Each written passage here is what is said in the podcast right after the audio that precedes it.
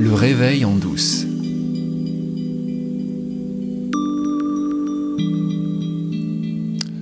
Aujourd'hui, dans le réveil en douce, j'ai envie de faire une pause. Une pause dans le partage, même si c'est pas vraiment une pause, parce que on va continuer d'approfondir.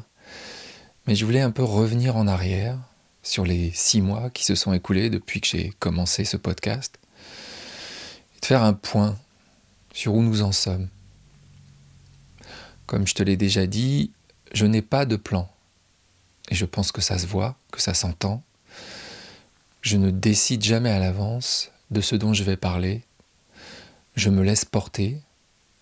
Je n'imagine pas lire un texte que j'aurais écrit à l'avance sur un prompteur pour donner une sensation illusoire de fluidité. Je n'imagine pas dérouler un plan que j'aurais écrit à l'avance.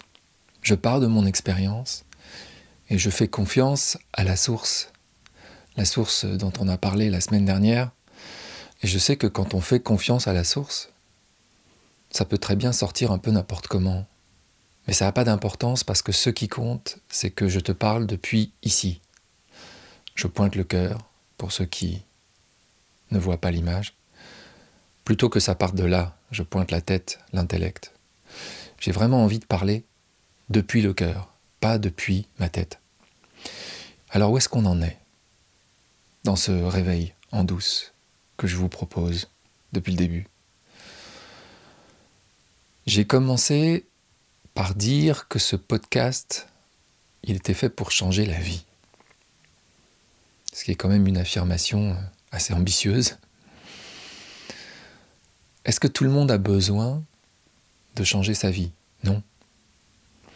Ce podcast, euh, je l'ai adressé principalement, euh, sans forcément l'exprimer, je l'adresse à ceux qui ont faim, à celles qui ont soif.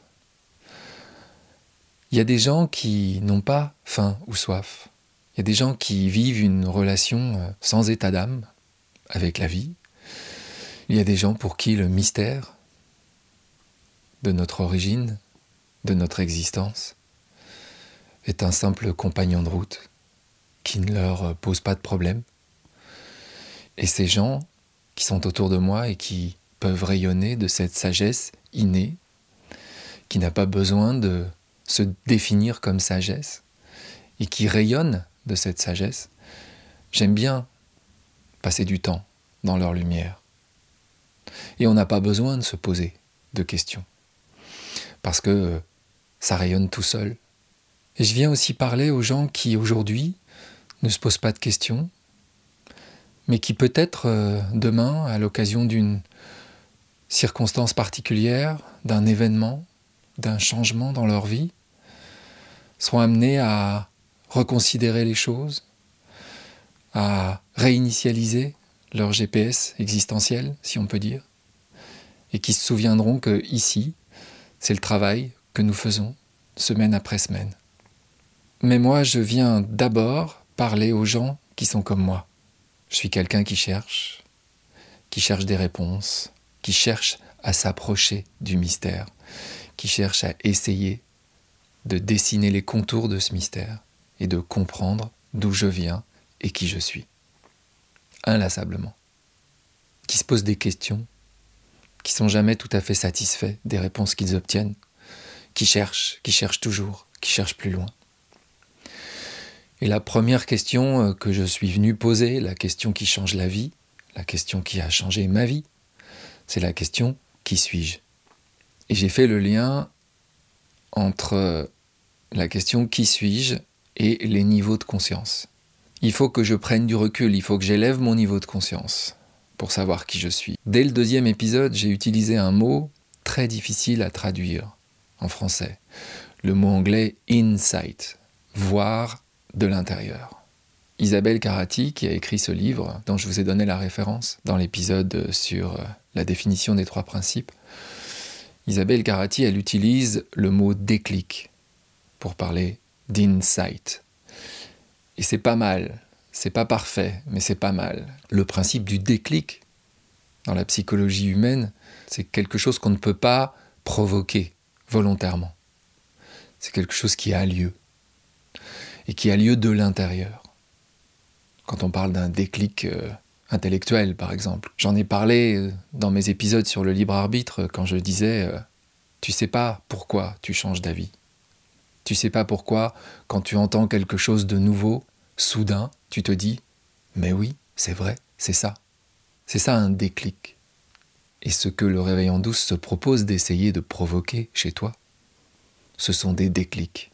C'est-à-dire une parole que tu vas entendre et qui va faire sens, alors que jamais tu l'avais entendu formulé comme ça. Ou alors tu l'avais déjà entendu, mais ça n'avait rien fait. Et puis cette fois, ça va marcher, ça va provoquer en toi un déclic, et c'est ça qui change la vie, ce sont les déclics qui changent la vie, les insights, les choses que l'on voit de l'intérieur. Et pourquoi ça fait sens?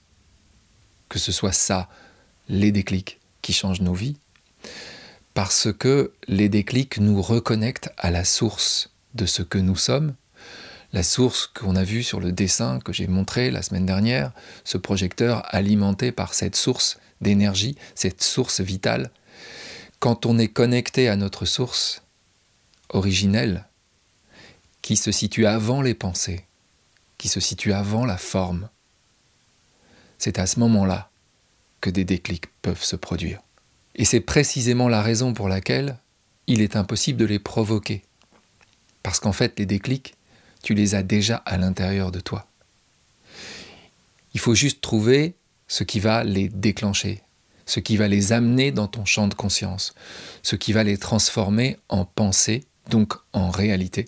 C'est la manière dont la source, l'origine, ce que tu es, sans forme, prend forme dans ton esprit. Le déclic, c'est ça. Il y a quelque chose qui est là, qui est l'essence de ce que tu es, mais tu ne le vois pas, tu ne le ressens pas, jusqu'au moment où une parole, des mots, une sensation, ça peut être aussi euh, une vision, ça peut être euh, une émotion très puissante, et cette émotion très puissante va te connecter à la source de ce que tu es. Et là, il va se produire un déclic. Et c'est ça qui change la vie. Ce déclic-là. Donc le réveil en douce, tel que je l'envisage depuis le début, c'est favoriser des déclics à l'intérieur de toi. Favoriser la possibilité que tu vois plus large, plus grand, plus près de la source de ce que tu es au fond vraiment.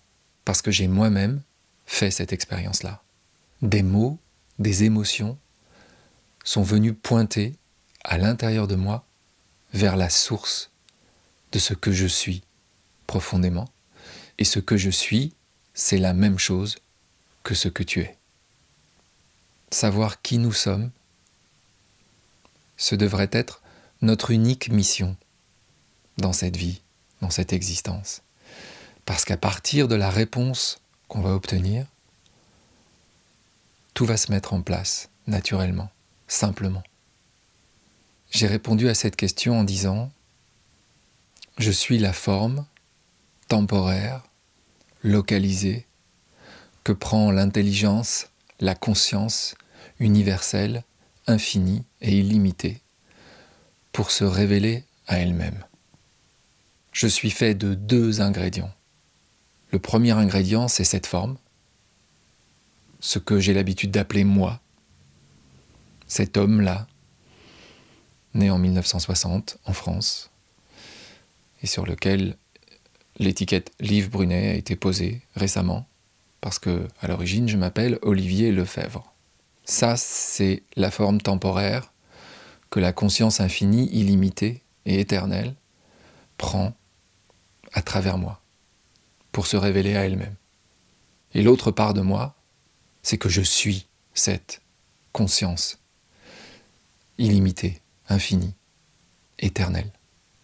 C'est d'elle dont je suis fait, et c'est cela qui apparaît sous la forme de ce visage, de cette voix que tu entends. Et toi, tu es faite, tu es fait exactement de la même chose que moi. Et c'est dans cet espace où toi et moi savons qui nous sommes et de quoi nous sommes faits. Dans cet espace où nous réalisons que toi et moi, nous sommes la même chose, c'est dans cet espace que l'amour inconditionnel entre nous deux se révèle instantanément. Cette expérience de l'amour inconditionnel que je viens partager avec vous, c'est l'expérience que je fais notamment dans ces groupes où nous nous retrouvons, autour des trois principes, ou autour de la non-dualité. La perception que nous avons d'être ce que nous sommes nous donne accès à cet espace extraordinaire d'amour inconditionnel entre les uns et les autres. Il ne faut pas qu'il y ait d'ambiguïté. On ne parle pas d'amour romantique. On ne parle pas de se raconter des histoires. Cette expérience-là, que je suis en train de faire, de plus en plus, et que je fais également dans ma pratique de coaching. Plus ça va, plus je coach des gens dont je ne connaissais rien la veille, dont je n'ai pas besoin de connaître l'histoire. Simplement en pointant vers la vérité de ce qu'ils sont et en pointant ce qui dans leur expérience résonne avec la mienne, très vite on va entrer ensemble dans cet espace que j'appelle la conversation où entre nous, l'amour inconditionnel va surgir. Et c'est cette expérience-là que je viens partager avec toi et que je vais continuer de semaine en semaine à partager avec toi. Et comme chaque semaine, désormais, je te rappelle que j'ai intégré la communauté francophone des trois principes et que tu es chaleureusement invité à venir participer aux webinaires gratuits qui ont lieu tous les deuxième et quatrième jeudis de chaque mois. Donc il n'y en aura pas cette semaine. La communauté est sur Instagram, elle est sur Facebook. Il y a un groupe Facebook euh, francophone des trois principes. Les liens pour se connecter à cette communauté sont dans la description de cet épisode. Cette communauté, elle a vocation à s'élargir. Donc surtout n'hésite pas à t'abonner ou à demander d'être intégré dans le groupe si tu es intéressé.